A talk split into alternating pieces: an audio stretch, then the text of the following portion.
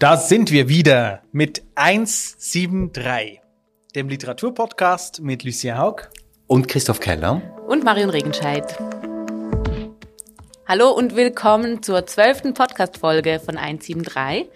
Wir haben in der letzten Folge über Identity, ich sage es diesmal richtig, von Mitu Sanja gesprochen und ähm, einiges an Feedback bekommen auf diese Folge. Vielen Dank dafür. Vielen Dank. Wir wurden für die Auseinandersetzung mit dem Buch gelobt und es gab Lob für unsere freundliche, aber doch konstruktive und auch kritische Art, die Bücher zu rezensieren. Ja, und ich fand es auch schön, dass wir auf Instagram viele Komplimente bekommen haben. Und das motiviert auch irgendwie einfach hier weiterzumachen und über Bücher zu sprechen und euch auch eben Bücher zu empfehlen.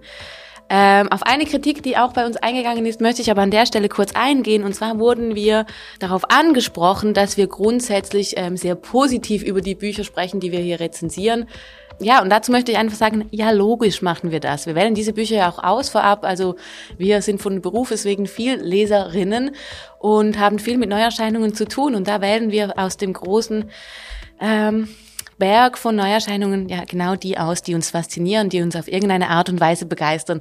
Und deshalb reden wir hier in der Runde über diese Bücher und wollen diese Bücher euch ja auch empfehlen. Und wir sprechen auch über Bücher, die uns ganz persönlich einfach interessieren, die uns einfach auch ein Stück weit triggern, über die wir auch reden möchten, weil sie unser Interessensgebiet einfach auch betreffen. Ja, deshalb sprechen wir nächste Woche auch über Lyrik, aber darauf kommen wir dann später zu sprechen, weil erst einmal müssen wir über Eurotrash reden von Christian Kracht. Wie viel müssen wir über Eurotrash reden von Christian Krach? Das ist die große Frage, die wir uns hier stellen. Man kann nämlich ganz viel über Eurotrash von Christian Krach reden, aber wir könnten hier auch gleich aufhören und sagen, ja, es gibt eigentlich zu diesem Buch gar nichts zu sagen, weil eigentlich ist die Aussage des Buches, es gibt eigentlich gar nichts zu sagen. Aber bleiben wir ein bisschen konkret und sagen wir, es ist das zehnte Buch von Christian Krach. Es ist Anfang März bei Kiepenheuer und Witsch erschienen und es ist quasi die Fortsetzung von Faserland, dem ersten Buch von Christian Krach. Ich glaube, diese Fakten, die ich jetzt genannt habe, die können wir für gesichert ansehen. Genau, was eben auch faktisch klar ist, und das wird ganz am Anfang diesem Buch äh, auch erwähnt, ist, dass 25 Jahre nach Faserland Christian Kracht wieder in diese Faserland-Figur hineinschlüpft und eine Art Roadtrip über sich und seine Mutter schreibt. Genauer gesagt outet sich die Figur Christian Kracht im Buch eben als Autor von Faserland. In Faserland war eigentlich gar nicht so klar, ob dieser Ich-Erzähler in Burberry-Jacke Christian Kracht ist oder eine Autofiktion von Christian Kracht oder einfach nur ein blonder, langweiliger Typ, der wohlstandsverwahrlost und eigentlich dauerbetrunken, ähm, ja, so durch Deutschland kurft und irgendwann am Zürichsee landet. Ähm, aber jetzt wird klar, dass Christian Kracht, der Autor Christian Kracht, in diesem Buch auch der Autor ist von Faserland. War das da, jetzt verwirrend? Ja, und ich würde dir nicht zustimmen.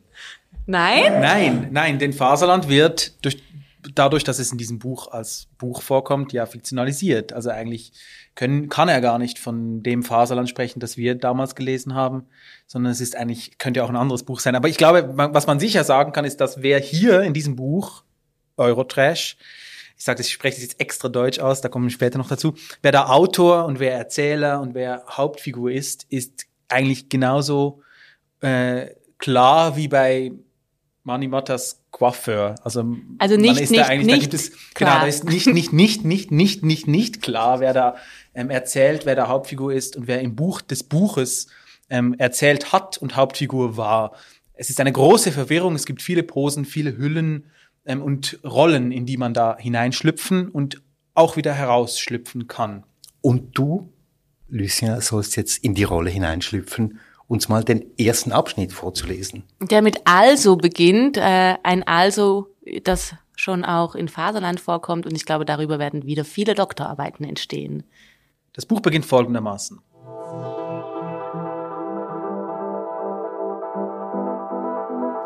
Erstens. Also, ich musste wieder auf ein paar Tage nach Zürich. Meine Mutter wollte mich dringend sprechen. Sie hatte angerufen, ich solle doch bitte mal rasch kommen. Es war ganz unheimlich gewesen am Telefon. Und aus Nervosität darüber hatte ich mich das gesamte verlängerte Wochenende über so unwohl gefühlt, dass ich unter starker Verstopfung litt.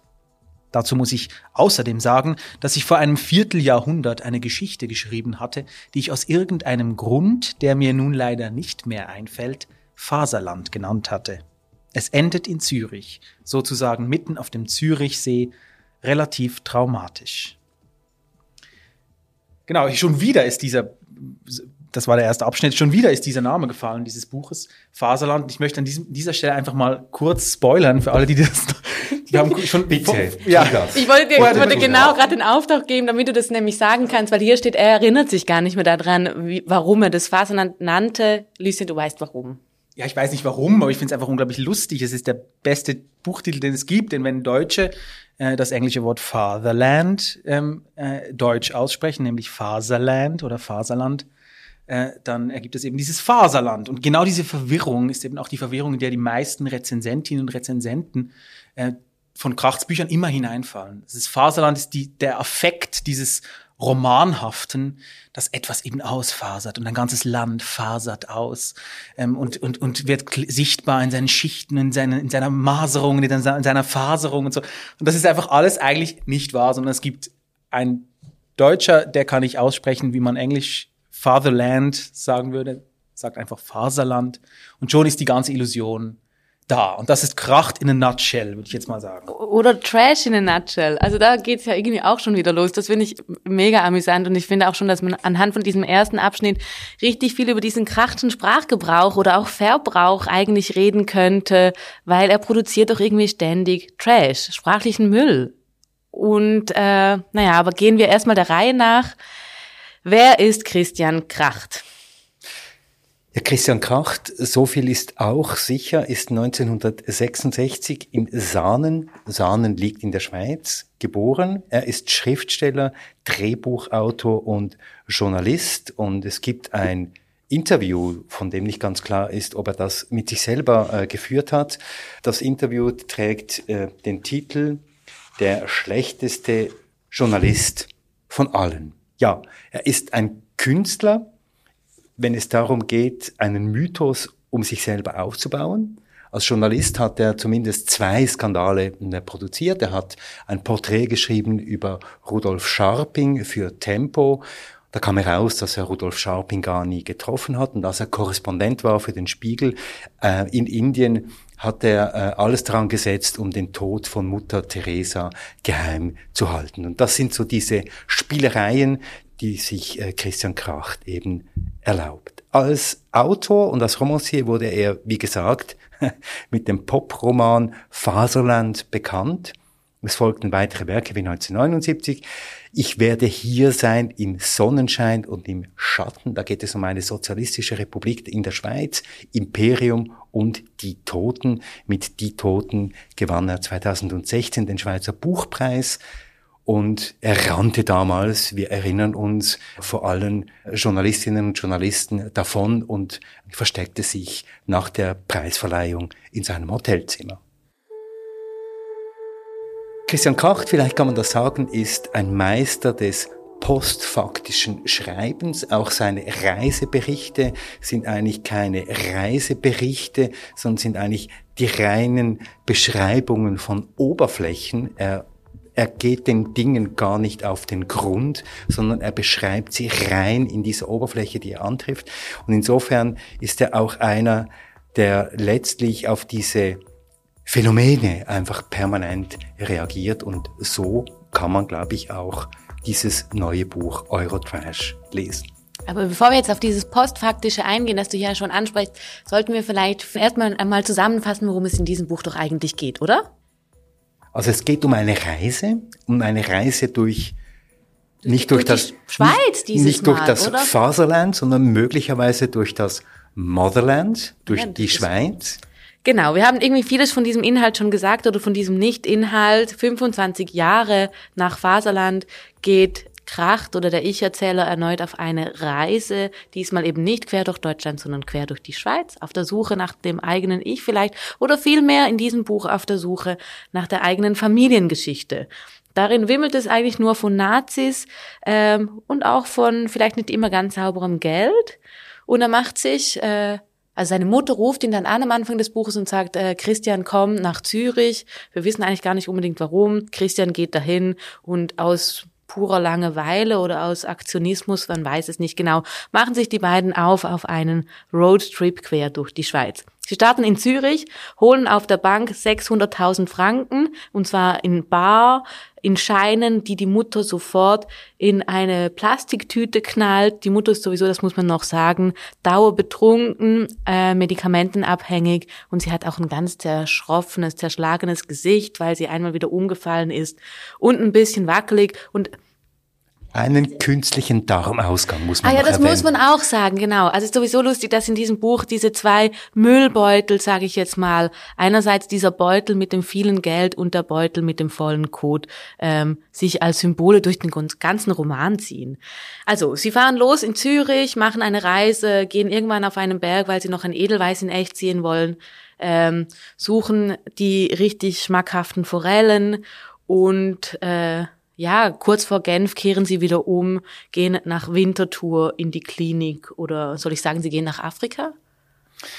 Ja, interessant ist, die Reise endet im Irrenhaus und für Christian Kracht ist dieses Irrenhaus eben Afrika, weil er seiner, weil die Ich-Person im Buch eben der Mutter erzählt, dass sie jetzt in Afrika gelandet sind. Und tatsächlich kommt ihnen dann am Eingang zu diesem Irrenhaus auch eine schwarze Ärztin äh, entgegen. Das sind so diese krachtschen Bilder, von denen man nicht weiß, ist es jetzt Provokation oder ist es irgendwie gemeint? Oder Ironie oder so, aber alles in allem, und so heißt es auf der Verlagsseite, ist es, ich zitiere, ein berührendes Meisterwerk von existenzieller Wucht und sarkastischem Humor. Und da gibt es Pressestimmen, die überschlagen sich ja vor Begeisterung. Großartige Pressestimmen haben wir hierher gesammelt. Auf der Webseite von, äh, des Verlags ähm, ist da zu lesen zum Beispiel ein Zitat aus der NZZ. Ein metaphysischer Romancier, vielleicht der letzte große metaphysische Romancier, Romancier dieser Zeit. Eurotrash ist ein Höhepunkt im Krachtwerk. Es ist brutal in seiner Kälte, entsetzlich in seinem Lebensekel und doch ganz und gar leicht und unterhaltsam, stand da im Stern. Eurotrash, das ist der beste Romantitel der Saison, ein famoser neuer Roman, sein bestes Buch seit Faserland, mindestens. Dies ist der berührendste, menschlich reifste Roman, den Christian Kracht bislang geschrieben hat und der lustigste. Christian Krachts intimstes Buch gehört zum Besten, was er je geschrieben hat, eiskalt und herzzerreißend. Eine erstaunlich leichtfüßige Geschichte, ein mutiger Roman, der sich hineinbegibt ins Zentrum des familiären Schreckens, sich aber von diesem Schrecken nie erdrücken lässt.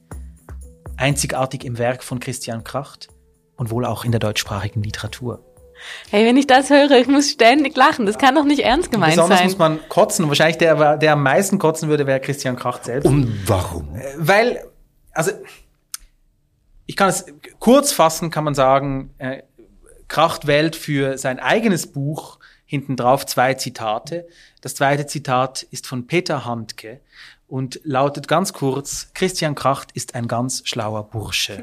Und wer Und will sich von Peter Handke wieder- ein ja, schlauer genau. Burschen nennen lassen, Peter, oder? Peter Handke, der Buhmann der deutschen Literatur.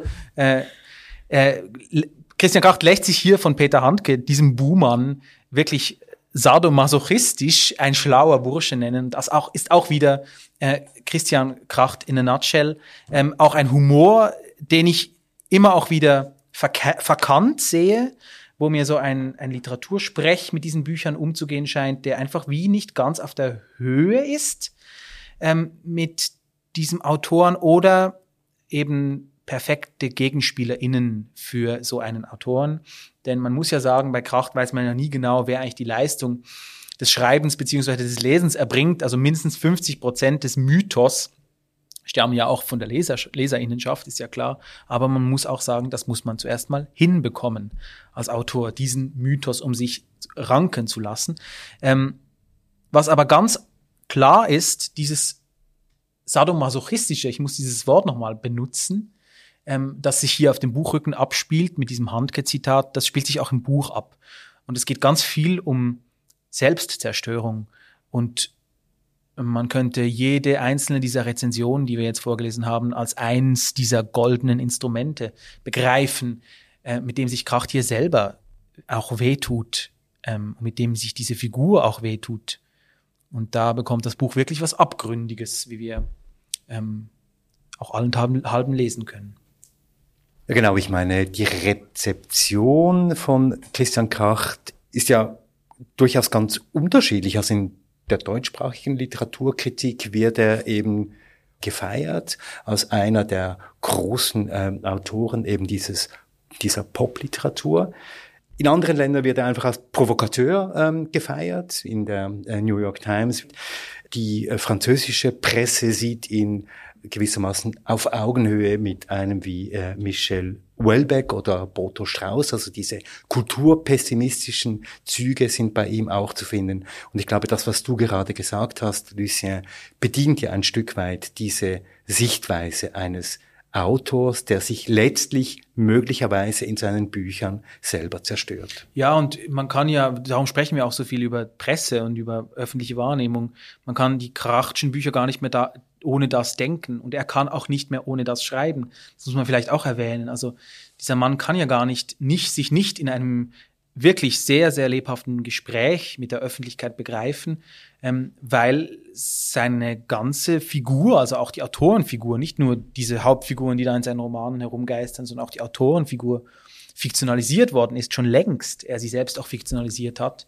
Ja, und das aber auch ständig befeuert. Also es ist ja wirklich so ein Einspiel mit, mit der Branche, würde ich sagen, einerseits aber eben auch mit der Leserinnenschaft, die ja irgendwie schon auch zur Branche gehört, dass wir gar nie so richtig wissen, was hier eigentlich echt ist und was nicht. Und ich glaube, das ist sowieso eines der großen Themen äh, in diesem Buch, also dieses Suchen nach Echtheit, nach Wahrheit. Es gibt eine Szene in dem Buch, wo sie genau, also innerhalb... Also machen wir doch, kommen wir doch auf diese, wie macht er das, ja. Marion? Wie macht er das? Wie kriegt er das hin, dass gewissermaßen dieses, dieser Text sich permanent selber auffrisst quasi. Es ist ein Text, phagischer Text.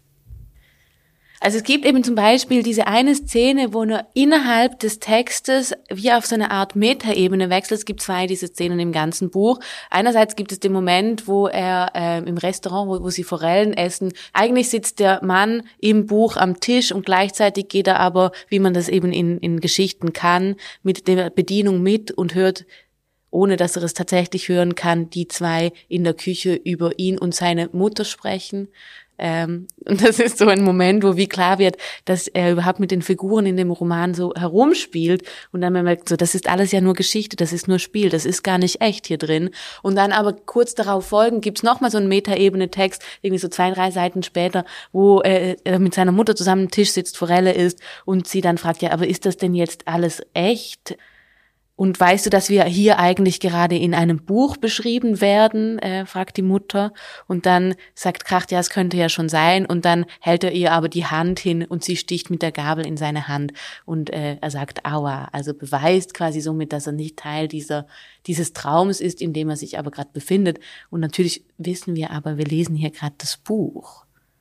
Und in diesem Buch ist eigentlich alles Staffage, Pose und es passt ja nichts zueinander.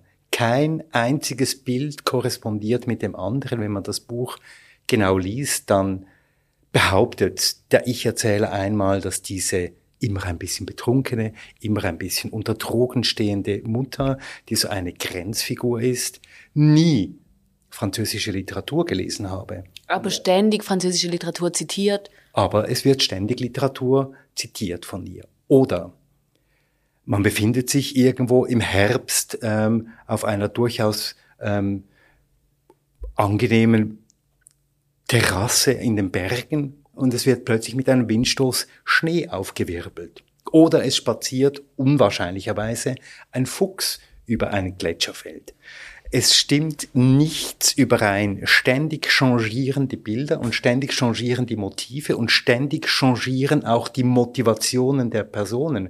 Es gibt keinen Verlass, nicht mal dieser eigentlich von der Mutter erzwungene Besuch des Ich-Erzählers wird irgendwie ausgeführt. Es beginnt ja damit, dass der Ich-Erzähler nach Zürich kommen muss, weil die Mutter ihn gerufen hat. Aber über dieses gerufen werden wird nachher gar nichts erzählt. Nein, also, sie gehen dann einfach los und wollen altes Nazi-Geld wieder verteilen. Aber so wirklich verteilen tun sie, tun sie es auch nicht, oder? Sie suchen dann das Echte und das Wahre und reisen diesem kratzigen Wollpullover hinterher, der nach Hund stinkt wahrscheinlich, und wollen da ihr Geld hinbringen, aber sie nehmen es sofort wieder mit. Also sie begeben sich ja auf dieser Reise auch permanent in Situationen hinein, die auch total unwahrscheinlich sind, was ja in einem Roman durchaus möglich ist, das gehört ja dazu. Aber das Irritierende ist, dass Christian Krach das permanent unterfüttert mit der Behauptung von irgendwelchen Fakten. Das heißt, er unterfüttert das nicht nur mit der angeblichen Faktizität einer eigenen Familiengeschichte mit diesem Nazi-Großvater, sondern er erzählt auch permanent sogenannt reale Geschichten, die aber völlig verfälscht sind, wie zum Beispiel die Geschichte vom Hotel Trois Rois. Genau, eine Geschichte, die zur Hälfte stimmt und die zweite Hälfte äh, einfach glatt erfunden ist. Ähm, aber wir äh, hören diese Geschichten ja auch immer auch, wir hören diese Geschichten ja immer auch erzählt. Also wir folgen diesen Geschichten nicht durch den Ich-Erzähler, sondern wir hören den Ich-Erzähler in der Erzählung sprechen. Das heißt, die Pose des Erzählens ähm, ist ausgestellt ähm, so wie eben auch immer alle Irrtümer, die sich da, ähm, die da stattfinden können, sowohl in den in der Logik wie auch in den Bildern, wie auch was du jetzt gerade gesagt hast, immer auch ausgestellt sind. Also ich glaube, es ist ein sehr posenreiches Buch und es geht ganz viel um diese ähm, einzige Verlässlichkeit, die es da drin irgendwie zu geben scheint, nämlich die, die das Erzählen. Also diese Pose, Erzähler zu sein, ähm, und eben damit zu spielen und sich damit auch selbst zu thematisieren und so, das ist eigentlich das einzige Verlässliche. Das ist auch das einzige, was die Mutter eigentlich von ihrem Sohn will. Also sie, sie möchte ja nicht mehr viel von ihm, außer vielleicht, dass sie ihm diesen Darmbeutel von Zeit zu Zeit wechselt. Aber auch da gibt's eine, gibt's eine tolle Parallele eben, dass diese Geschichten auch alle Trash sind und dass sie selbst vielleicht auch einfach Trash sind und dass die Schweiz als Land und dass die Schweiz als, die Schweiz als Volk auch ein bisschen der, Tra der Trash von Europa sind. Also die äh, Müllhalde von Osteuropa, alle haben sich hier versammelt, dieser ganze reiche, bedeutungslose, das ja, das ähm, dreckige ähm, Geld. Die Dekadenz, ähm, die, die fehlende Moral. Und Christian Krach nimmt sich nicht mal die Mühe, die Schweiz gewissermaßen mit eigenen Worten zu beschreiben, beziehungsweise in seinem Ich-Erzähler, sondern er nudelt gewissermaßen einfach die übelsten Klischees, zum Beispiel über Zürich. Er schreibt ja sowieso nie etwas. Also es ist doch irgendwie auch, dass da drin ist, wird ja nie wirklich was ausgeführt. Also doch, es ist, bleibt irgendwie permanent so dazwischen hängen. Er rast so über diese Nazi-Vergangenheit, er rast über diese Beziehung hinweg. Er erfindet ganze Zeit Geschichten dazwischen und erzählt ein bisschen. Dann rasen sie auf der Autobahn dahin. Dann trinken sie ein bisschen Wodka. Dann kommt dieser Fuchs auch noch. Also es ist irgendwie einfach eine, aber ja, auf deiner Seite auch eine morbide Reisegeschichte von quengeligen kleinen Jungen, der gesehen werden will, oder? Ja, oder der sich ins Fäustchen lacht. Also ich denke auch, wenn er diese Rezensionen dann liest, das ist ja genau das, irgendwie, womit, womit er spielen möchte. Ähm, man denkt sich immer, dass der dann so grinst und denkt, ja, diese, dieses Buch wird jetzt irgendwie, ich weiß auch nicht, äh, erstaunlich leichtfüßig äh, genannt. Und das ist, also das ist ja nur Pose. Das, wie kann man das so nennen? Wie kann man dieses Buch so nennen? Das ist ja alles nur Pose an sich. Aber und da wiederum, ja, eben da wiederum kommt man dann auf die Frage, ähm, wer leistet hier eigentlich die Arbeit? Ja, also genau. leistet Christian Krach die Arbeit oder ist man selbst einfach so erstarrt wie ein ertapptes Reh vor diesem Buch, dass man eigentlich jede jede Bewegung, jeden Satz eigentlich auslegen möchte zu seinen, zu seinen Gunsten, zu seinen sprich Gunsten. zu seiner Intelligenz. Ja, genau. Also, und auch die Figur um, im Roman selber bezeichnet sich als ständig als nicht intelligent. Das finde ich auch noch lustiger, macht sich selber per, permanent runter. Dann sind wir wieder bei dem sadomasochistischen vielleicht. Aber irgendwie auf, den, auf der anderen Seite komme ich wirklich nicht raus. Ist das irgendwie phänomenal? Und wenn ich sage, es ist phänomenal, ähm, helfe ich ihm, diesen eigenen Mythos wieder weiter voranzutreiben, aber eigentlich ist es doch nur ermüdend oder ist es eben nicht ermüdend, verstehe ich es nicht. Also da hier in der Schwebe zu hängen, ist doch eigentlich wirklich krass, dass Krach das immer wieder schafft, dass wir, äh, ich weiß auch nicht, dazwischen sind. Also wenn man es hasst, dann hat man Krach nicht verstanden. Wenn man es liebt, dann spielt man Krach in äh, sein eigenes Övre hinein oder, oder, oder tretet ihm auf den Schlips. Also hier, ich weiß auch nicht, mit, wer spielt hier eigentlich mit wem? Ja, und die Frage ist ja, was will Kracht eigentlich mit mir als Leser, indem er mir permanent die eigene Erzählung oder die Konsistenz der eigenen Erzählung permanent äh, zerstört. Also nicht nur auf der Ebene dieser Reise, die ja permanent von irgendwelchen komischen Brüchen und Unterbrüchen äh, gekennzeichnet ist. Man will mal nach, nach Genf, dann will man nach Basel und am Schluss landet man dann doch. Ja, aber spielt es eine Rolle? Eben, also nur schon auf dieser Ebene werde ich hin und her getrieben, aber eben auch in der permanenten Selbstdekonstruktion des Textes werde ich ja auch ständig hin und her getrieben. Und man fragt sich natürlich, was will Kracht eigentlich? Jetzt nicht nur hier mit diesem Buch, sondern auch mit allen vorangehenden. Will er uns eigentlich unsere eigenes, unser eigenes Bedürfnis nach einer Kohärenz in der Erzählung, nach dieser Welt der, des Romanhaften eigentlich zerstören und uns die Illusion einer konsistenten Erzählung nehmen? Oder was will Kracht? Ja, oder schaufelt er sich hier mit diesem Buch eigentlich auch einfach sein, sein eigenes Erzählgrab? Ist es, ist es das? Ist es ein Abschied? Oder anders gefragt, irgendwie, ist es denn noch zeitgemäß? Also ist es, ist es noch cool, was Kracht hier macht? Ja, ich, das habe ich, das hab, haben wir vorher auch kurz besprochen, ob sich diese Geste, die sich ja durch seine, durch alle Bücher zieht, also das, was du gerade beschrieben hast, ähm, zieht sich durch alle Bücher, ähm, diese Unzuverlässigkeit, sagen wir mal, ähm, sprich auch vielleicht diese Orientierungslosigkeit und gleichzeitig einen unglaublichen, ähm, diese Illusion des Bewusstseins, also dass man ihm stets dieses Bewusstsein attestiert hat. Und ich glaube auch zu Recht, genau zu wissen, was er tut und wa warum er es tut. Das ist eine Kombination, die ist natürlich äh, ein Selbstläufer und gleichzeitig kann sie sich auch schlussendlich, kann sie mürbe werden oder kann sie irgendwie ranzig werden. Ähm, gleichzeitig muss man aber auch sagen, dass wenn diese Geste je ranzig würde, dass sie dann sich selbst natürlich auch äh, nicht schlechter macht dadurch. Denn es geht ja immer um Ranzigkeit, es geht um angeekelte Dekadenz, es geht um alte ähm, Größe, die nicht, die, die so klein werden kann, wie sie nur werden kann. Es geht darum, einen Darmsack auszutauschen in einer festgesteckten Schweizer Gondel, 50 Meter über der Luft. So, also wie kann es noch trashiger werden oder, oder jämmerlicher auch? Und ich glaube, wenn er sich da sein Erzählergrab ähm, schaufelt, dann tut er es mit dem richtigen Text im Sinne von, ähm, dann singt er sein eigenes Lied. Und das ist auch wieder unglaublich konsequent. Das muss man einfach wirklich hoch anrechnen, finde ich. Also, dass der Mann es schafft, dass wir über Dinge sprechen, die nicht in dem Text drin sind. Also der muss nichts sagen. Der, der schafft es eigentlich, eine total andere Erzählung parallel zu diesem Text laufen zu lassen, der mit seinem Leben zu tun hat, der mit seinen vorherigen Büchern zu tun hat. Ähm, aber auch der einfach in diesem Text drin steckt. Wir haben vorher gesagt, man könnte eigentlich das Buch wegwerfen. Es steht da nichts. Es ist ein völlig ähm, Trash. Ja, es ist wirklich einfach, was da passiert, ist völlig zweitrangig. Aber trotzdem könnten wir dieses Gespräch nicht führen, wenn das alles nicht genau so stünde. Und das muss man, finde ich, wirklich eine, eine außergewöhnliche Leistung und auch eine Leistung, wo man sagen kann, ähm, da arbeitet einer an was, was wir vielleicht auch nicht noch nicht ganz verstanden haben, oder er arbeitet an nichts und diese Angst liegt immer darunter. Das, und das liegt aber eben auch wirklich, glaube ich, in diesen Figuren, dass es alles auch einfach nichts sein könnte. Ja, oder auch an ihm selber. Also dann möchte ich da trotzdem wieder darauf zurückführen, ob das nicht die große Angst des Autors selber ist. Also dass irgendwann die Leserinnenschaft diesem großen Nichts auf die Schliche kommt.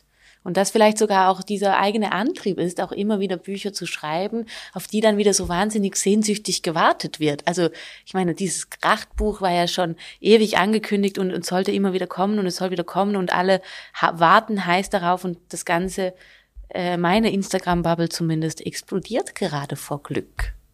Aber wenn es nichts ist, dann steht er da und winkt. Dann ist er schon da, er selbst er, wird von diesem Nichts nie überrascht werden, denn darum geht es immer, in diesem, dass es eigentlich auch einfach alles nichts sein könnte. Und dass äh, die, diese sinnlose Bubble, die da darunter liegt, auf der wir stehen oder auf der er steht oder seine Figuren stehen, dass die jederzeit einbrechen könnte. Da ist er sehr gut vorbereitet. Da ist er vorbereitet drauf, aber, und, und das ist ja auch wieder lustig, in diesem Buch webt er dann ja auch schon wieder dieser La diesen Lazarus-Effekt ja auch schon wieder mit ein. Also auch wenn das tatsächlich so weit kommt, dass wir sagen, das ist jetzt quasi der Tod seines Erzählens, wissen wir ja schon, das Auferstehen etwas ist, was er kann. Mit diesem Bowie-Effekt oder dieser Bowie-Geschichte, die er da einwebt, ist es auch schon wieder präsent.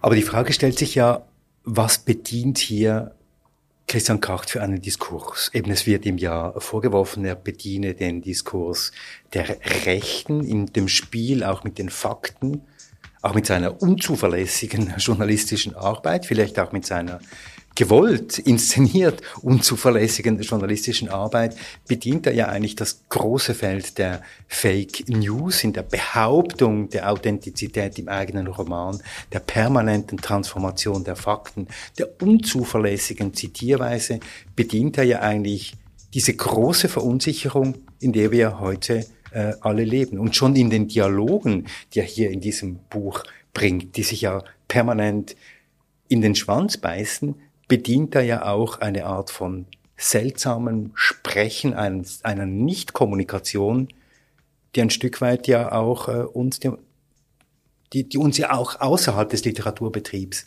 stark beschäftigen. Ja, da gebe ich dir schon recht, aber ich finde es trotzdem schwierig, was du sagst, weil wir sind hier im Reich der Fiktion. Also du kannst jetzt nicht einfach sagen, nur weil er innerhalb, und da steht vorne drauf Roman, da steht Roman drauf. Wir müssen das ernst nehmen, was hier steht. Wir können hier nicht verweben und sagen, er bedient einen rechten Diskurs, weil in dem Buch ist es nicht so. Also er stellt sich ja auf eine Art und Weise, wenn auch sehr oberflächliche Art und Weise ja gegen diese Nazi-Vergangenheit. Und es hat auch irgendwie was von diesen Verarbeitungsromanen, aber gleichzeitig parodiert er die ja auch. Aber es ist Fiktion. Und ich finde es deshalb schwierig, wenn, wenn wir hier jetzt auch schon wieder Grenzen verwischen und, und in, in, da in diese Kerbe schlagen und sagen, Christian Kracht ist doch eigentlich rechts. Keine Ahnung, wir wissen es nicht. Sondern was wir hier haben, ist ein Buch und deshalb fände ich es eigentlich besser, wenn wir über, über das reden, was vor uns liegt, ohne irgendeinen Diskurs zu aber nur noch, um auf diese Geschichte mit den Nazis äh, einzugehen. Die Art, wie er hier über diese Nazi-Vergangenheit redet, ist ja eigentlich eine, wie soll ich sagen, eine Parodie vielleicht kann man sagen. Es ist aber auch eine Pose, die er einnimmt, der des nicht Engagiertseins, letztlich auch der Gleichgültigkeit, eine Art von Permissivität gegenüber dieser Vergangenheit, die einfach nur zitiert wird, gewissermaßen als Staffage für eine Erzählung. Und damit begibt er sich natürlich auch in der Erzählung, wir haben das mit einem Roman zu tun, in ein Reich des Unverbindlichen und er präsentiert und er performiert hier eine mögliche Lesart der Vergangenheit, die letztlich dann doch eben der Rechten in die Hand spielt, im Stil von das war jetzt eine Episode der Geschichte, die kann man erzählen gewissermaßen als Staffage irgendeiner Biografie, jetzt zufälligerweise hier der Biografie der Mutter. Wie begründest du denn, dass in diesem Buch viel darüber gesprochen wird, wie mit dieser Nazi-Vergangenheit umgegangen wird? Also der Sohn fragt die Mutter oft, äh, warum hast du nichts gemacht? Äh, warum hast du nie, dich nie gewehrt gegen deinen Vater? Warum hast du deinen Mann nie gesagt? Etc. etc. Äh, es wird auch quasi die Jugend des Ich-Erzählers beschrieben, äh, wo er weinend im, im Zimmer sitzt, ähm, weil er es nicht aushält, dass seine Eltern diese SS-Vergangenheit nie besprechen. Ähm, also es wird ja nicht nicht darüber gesprochen. Du nimmst es ihm vielleicht einfach nicht ab. Man muss ja ein bisschen in den Text hineingehen, um das zu zeigen. Seite 67, das ist ein paar Seiten vor 173, da heißt es, als ihr Vater, mein Großvater, nach der Zeit im Entnazifizierungslager seine Kenntnisse aus der Reichspropagandaleitung direkt bei der Werbeagentur Lintas anwenden durfte, hatte er sich dort unter anderem die Namen der Waschprodukte Badedas und Duschdas ausgedacht. Es war kaum zu glauben eigentlich, wenn man einmal wirklich darüber nachdachte. Das ist so typisch. Er denkt dann nämlich nicht darüber nach, sondern er zitiert das.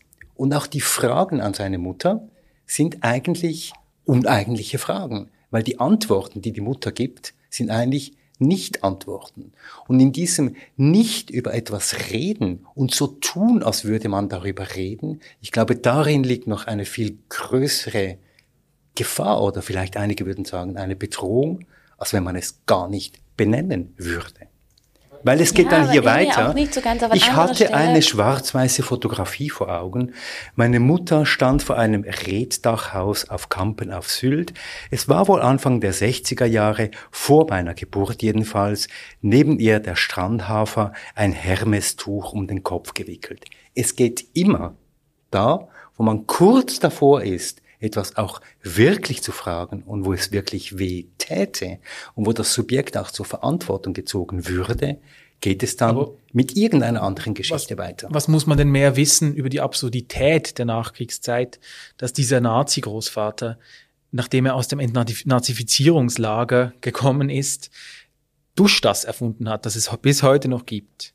Mit dem sich so viele deutsche ähm, Menschen Reinwaschen. jeden Tag rein. Also was braucht man noch mehr für ein Statement? Was soll denn da geschehen? Also der Vater ist ja offensichtlich nicht zur Rechenschaft gezogen worden. Das ist ja das Problem am Ganzen. Der konnte Dusch das erfinden. Also ich, ich glaube, das ist genau eben wieder, äh, du hast recht, man kann das verharmlosend bezeichnen, aber wenn man doch äh, das jetzt zum Beispiel so formuliert, wie ich es jetzt gemacht habe, und das steht ja genau so drin, da habe ich jetzt nichts dazu erfunden oder dazu gedichtet, ist einem doch die Perversion dessen ganz klar. Und da ist aber auch wieder das Wort vielleicht Faszination, von dem wir ganz am Anfang gesprochen haben, was das genau eigentlich heißt. Ist Faszination etwas Wertendes oder etwas nicht Wertendes? Vielleicht auch das Zentrum des Problems. Dass er fasziniert ist von diesen Vorgängen, die ihm pervers erscheinen und die uns pervers erscheinen, das ist, glaube ich, nicht abzustreiten. Und er sagt ja auch an mehreren Stellen von diesem Buch, sagt er, dass er sich aus diesem drehenden Hakenkreuz ja da rauswinden will. Und das ist ja aber ein Prozess, der ständig läuft. Es ist ein Drehen. Eben, aber genau, mein Punkt ist gar nicht die Geschichte mit dem Badedas und dem Duschdas, sondern der nachfolgende Satz. Es war kaum zu glauben eigentlich, wenn man einmal wirklich darüber nachdachte. Weil genau diese Kontinuität aus dem Nazi-Deutschland hin in diese Nachkriegszeit, in die er ja dann auch hineingeboren wurde und in die auch seine Mutter hineingeboren wurde, diese Aber was nervt Perversion. dich denn? Diese Markennamen, das Aufzählen von Überhaupt Hermes nicht. oder Nein, dass er irgendwie. das- Wer denkt da- nicht drüber nach? ja. Er Denkt er nicht drüber nach? Doch. Er Oder denken denkt- wir nicht drüber nach? Nein. Oder die, die das, Er die, die denkt- damals. Er denkt, Nein, er Nein will aber das so ist nicht so, deine ich glaube ich auch. Ja. Ich sehe das echt anders. Äh, Man muss ja nicht mehr sagen, dass das, was da steht, also Das ganze Werk von Kracht äh, be be befasst sich doch mit dieser Frage. Jetzt gibt es einen, den lässt das nicht los. Und er, er bearbeitet es auf ganz, ganz, ganz viele unterschiedliche Arten und Weisen. Und da hat es Hunderttausende gegeben, die sich keinen Deut um diese Geschichten geschert haben. Und ich finde es, finde es, finde es hart, dass man ihm daraus einen Strick dreht. Ähm, ja, ich, ich finde aber auch, dass es durchaus natürlich explosiv sein kann, sich mit dieser andeutungshaften Sprache und diesen andeutungshaften Plots ähm, diesen Vorgängen zu nähern. Aber ich glaube, es ist in seiner eigenen Logik immer sehr konsequent, wie er das tut. Also das nicht darüber sprechen, dass auch hier im Buch viel thematisiert wird. Ähm, das ist, hat diese zweite Jahrtausendhälfte in Deutschland in der Schweiz einfach geprägt. Und das einfach so zu negieren, finde ich, fände ich auch schwer oder schwierig. Ich würde nicht, es ist geht ja nicht um ein Negieren, sondern ich kann es auch nochmal kurz in einem Satz zusammenfassen. So wie Kracht in seinen Reiseberichten die reine Oberfläche beschreibt, beschreibt er hier auch nur Oberflächen. Und das kann man ihm vorwerfen. Er geht nicht dorthin, wo es wirklich weh tut, sondern er bleibt bei all dem an der Oberfläche. muss das explizit gemacht werden. Also, weil wir reden ja darüber. Er schafft es. Also, weißt du, ich will, ich klingt jetzt Er muss so, als es ob nicht. ich, Nein, natürlich, er muss es nicht. Schutz Er nehmen muss will. es Ich will nicht. ihn gar nicht, weil er quengelt mir viel zu sehr dafür, dass ich ihn in den Schutz er muss es nicht. will. Ich stelle nur fest, dass das ein, ja, damit bedient er einen Diskurs, der jetzt, das wäre meine These, nicht in Richtung einer kritischen und aufklärerischen und auch schmerzbehafteten Aufklärung der Vergangenheit dient. Aber zum Glück schreibt er nicht den KZ-Roman. Also weißt du, das hat es ja auch gegeben. Weil es ist ja Und das voller Schmerz. Das Da ist sind ja wir wieder beim Punkt. Da kann man, kann man ja auch sagen, also weißt du, er schreibt wenigstens über Dinge, von denen er etwas versteht, nämlich von der Dekadenz und von dem Reichtum. Da kann man auch sagen, okay, äh, es hat darin auch was Konsequentes und eben vielleicht auch was politisch Korrektes.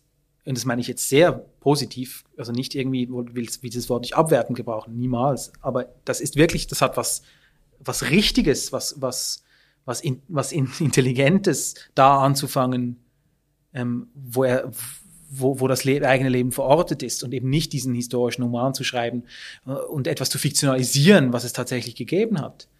Ja, weil das doch Das echter bestreite ist ich, als das diese bestreite, Fiktion. bestreite ich gar nicht, dass hier äh, Christian Kracht aus einer authentisch dandyhaften und etwas weltabgewandten Sicht äh, über Dinge schreibt. Oder auch, Weltfremden. auch über das. Die Frage ist nur, welcher Diskurs wird damit bedient? Das war meine Ausgangsfrage.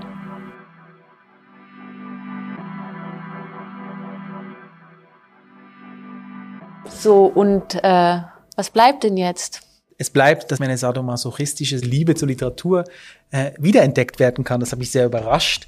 Ich fühle mich an der Nase herumgeführt, wie immer. Ähm, und das gefällt mir. Und das ist, glaube ich, mehr kann ich dazu nicht sagen. Also ich entwickle Freude daran, äh, einem Zaubertrick zuzuschauen, den ich nicht verstehe. Das Gefühl zu unterdrücken, es den, den Trick kennen zu wollen, erf äh, zu erfahren, was da wirklich ist, wer das wirklich ist und so. Ähm, und gleichzeitig ähm, habe ich auch immer die Angst in Bezug auf mein eigenes Lesen, dass das einfach nichts ist. Und diese Angst teile ich und ich glaube, ich teile sie mit dem Autoren. Also ich, ich bin krachtsch begeistert. Aber nur krachtsch. Mit sehr vielen Ifs and Buts. Und ich wäre eigentlich gerne in deinem Sinn begeistert, wenn ich der Überzeugung wäre, dass dieses Buch irgendwie etwas bewirken würde, wenn es irgendwie einen aufklärerischen Impetus hätte, wenn es irgendetwas auf dieser Welt bewegen würde, genau mit dieser Art von krachtscher äh, Mechanik im Text und mit dieser ganzen Selbstinszenierung. Nur leider habe ich das Gefühl, dieses Buch ist eben so trashig wie eben der Titel und letztlich basically eigentlich überflüssig. Ich kann dir nicht, nicht, nicht, nicht, nicht, nicht, nicht, nicht, nicht zustimmen. Ach, ich, ich weiß es, ich bin wirklich ein bisschen ratlos. Ich bin weder ähm, begeistert noch irgendwie so abgewandt wie du, Christoph. Ich bin irgendwie dazwischen. Also einerseits habe ich das Gefühl, es ist eine geniale Fata Morgana, die hier vor mir flimmert, aber eben flimmert oder sowas wie, kennt ihr Turtur den Scheinriesen bei Jim Knopf? Ähm, je näher man kommt, desto kleiner wird er. Und am Anfang ist er aber riesig. Und wenn man aber wieder weggeht, ist er auch wieder riesig. Und dieses Buch, ja, flimmert, glaube ich, für mich jetzt einfach so ein bisschen mit. Vielleicht stecke ich es aber auch in eine Mülltüte, die ich dann aber das Leben lang mit mir mittrage. Keine Ahnung. Ja, und Lucien, über was reden wir denn das nächste Mal? Du hast ja einen ganzen Bücherstapel mitgebracht. Genau, ich habe einen ganzen Bücherstapel mitgebracht. Ähm, und zwar reden wir über verdichtete Sprache. Wir dürfen ja jetzt alle so ein bisschen Dinge in die Runde werfen. Und was ich gerne mal in die Runde werfen möchte, ist eine andere Form der Literatur. Denn wir sprechen hier ja hauptsächlich über Romane. Das gefällt mir sehr. Aber es gibt ja auch noch andere Formen. Und ich möchte gerne ein bisschen über Lyrik sprechen oder eben den Begriff weiterfassen und mit euch gerne über verdichtete Sprache sprechen. Verschiedene Formen, in denen verdichtete Sprache heutzutage auf uns einprasselt. Das gibt eben einige. Wir sprechen über, über fünf Neuerscheinungen im weiteren Sinn, im lyrischen Sinn, denn das heißt immer, dass man auch ein bisschen in das letzte Jahr zurückgehen muss. So viele Neuerscheinungen gibt's eben nicht. Ähm, wir sprechen über Juliane Liebert, das ist ganz neu, Lieder und das große Nichts. Wir sprechen über Nora Gomringers Gottesanbieterin. Wir sprechen über Friederike Mayröcker, da ich morgens und moosgrün ans Fenster trete. Wir sprechen über Koschewist, Leipzig und über Jan Böhmermanns Twitter-Tagebuch, das da heißt, gefolgt von niemandem, dem du folgst. Und das war 173, der Literaturpodcast. Episode 12 mit Christoph Keller. Lucien Haug. und Marion Regenscheid. 173, das ist der Literaturpodcast mit der geheimen Zahlenbotschaft. Es hat noch nie jemand herausgefunden. Doch, jemand hat es schon herausgefunden. Tatsächlich, jemand hat es schon herausgefunden. Es ist so, wer es herausfindet, kriegt das Buch geschenkt, das wir besprochen haben, mit einer Mail auf mail at 173.ch seid ihr dabei. 173, der Literaturpodcast, zu hören auf Apple Podcast, auf Spotify, auf podcastlab.ch und natürlich auf unserer Webseite www.173.ch. Danke, Marion. Danke, Christoph. Danke, Lucia. Danke, Herr Keller. Danke, Frau Regenscheid.